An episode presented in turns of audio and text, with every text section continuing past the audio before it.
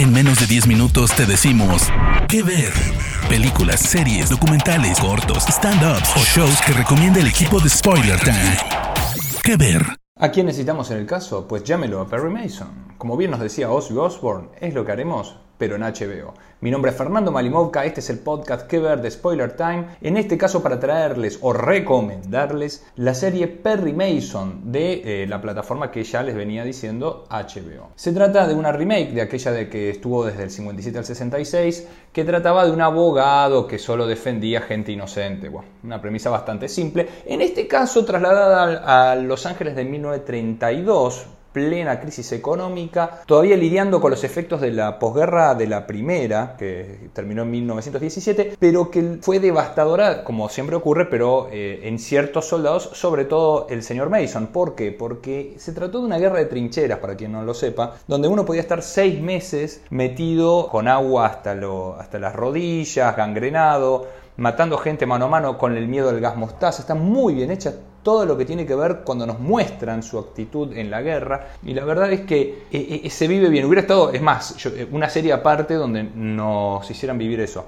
Es un tipo que está en toda la época, está viviendo o peleándose con toda la época de la prohibición norteamericana, no se podían tomar bebidas alcohólicas, por más que se traían de México, estamos hablando de Los Ángeles, y por más que se tenían, ¿no? Y también con todo lo que tiene con el puritanismo respecto a la religión, respecto a la sexualidad. De hecho, él, como es investigador privado, los estudios de cine lo contrataban para seguir a sus estrellas, descubrirlo en chanchullos o chanchadas, y de esa manera poder despedirlos o bajarles el salario sin ningún tipo de indemnización. En esa época recordemos que uno firmaba con los estudios contratos que eran más que nada esclavizantes y que obligaban a los, a los profesionales a actuar en muchísimas películas por un sueldo miserable. Perry Mason es traído a la pantalla chica, en este caso por Matthew Reese, cuenta con Juliette Rylance, Chris Chalk, Shig Wiggum, que a mí me encanta porque es un tipo que cuando lo vean lo van a recordar, es un típico eh, actor secundario con una predisposición física muy graciosa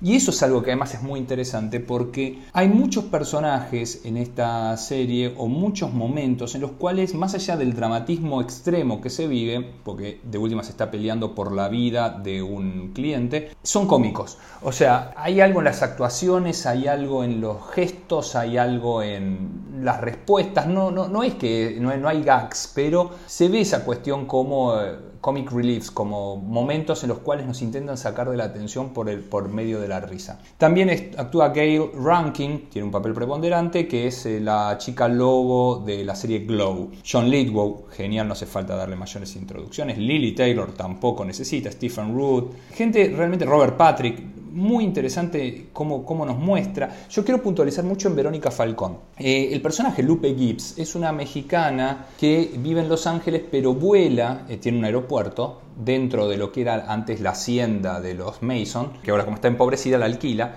vuela hacia México para traer el alcohol clandestinamente. Es una chica que no responde, y eso es lo interesante, a los cánones habituales de, lo que es la, belleza. Nos han querido inculcar que son los cánones habituales o, aceptables, pero tal y como ocurre en Lovecraft Country con la hermana de la protagonista, acá también lo que se ve es una, una visualización muy grande y una autopercepción muy interesante de lo que es la sexualidad.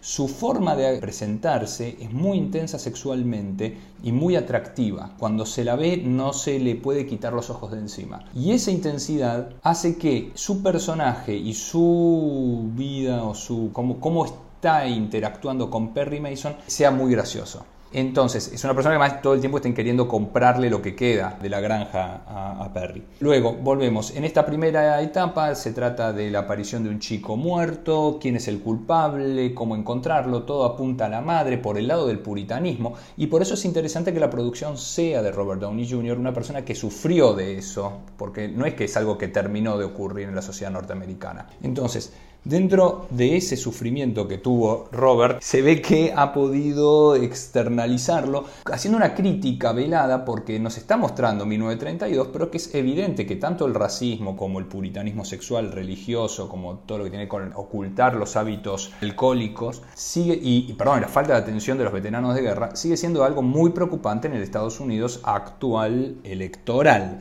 Entonces, ahí es donde se ve también muy interesante en el guion cómo nos tratan el tema también inmigratorio, en este caso más que nada mexicano, pero también asiático, pues Los Ángeles nuevamente queda al Pacífico, y cómo los personajes intentan vivir con esto. Chris Cho, que es un policía, en la serie original era el, investigador que ayudaba a Mason, en este caso eh, lo vemos como un policía negro que se muestra frustrado porque él no puede detener gente blanco blanca por más que la encuentre infraganti. Entonces está también toda la cuestión de la corrupción policial, política, las carreras de los fiscales, porque son en Estados Unidos se eligen por medio del voto, y todo eso conlleva además a la opresión sexual, racial, económica de la gente. Y aquí es donde se ve, ¿no? Donde juega justamente el poder de aquellas iglesias evangélicas que en realidad son puntos de partida de grandes negocios inmobiliarios y financieros y cómo entre ellos van ocultándose y qué pasa cuando se acaba ese dinero y cómo hacer para que fluya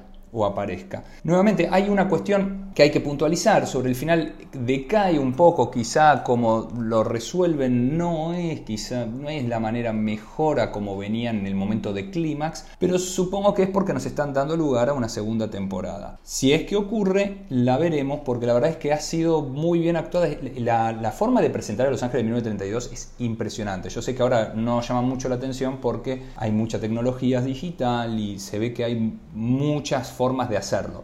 Pero realmente los coches, las vestimentas, los edificios, las calles, las actuaciones, porque se hablaba de una manera diferente en el Estados Unidos de aquella época, como también en, la Argentina, en el México o en el país que sea, han ido variando las formas de relacionarse oralmente. Y ahí es donde vemos todo ese, ese pujar, esa pelea por intentar encontrar los recovecos para poder averiguar las cosas, siempre peleándose, siempre encontrando que uno eh, lo descubre, cómo actuar en ese momento. La verdad es que es muy interesante como lo muestran, realmente muy recomendable, esperando una segunda temporada donde se vean estas nuevamente como los personajes al interactuar también nos traen alguna sonrisa.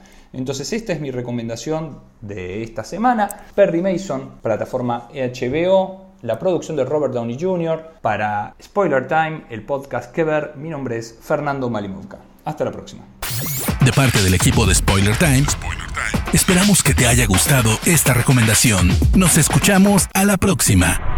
¿Qué ver?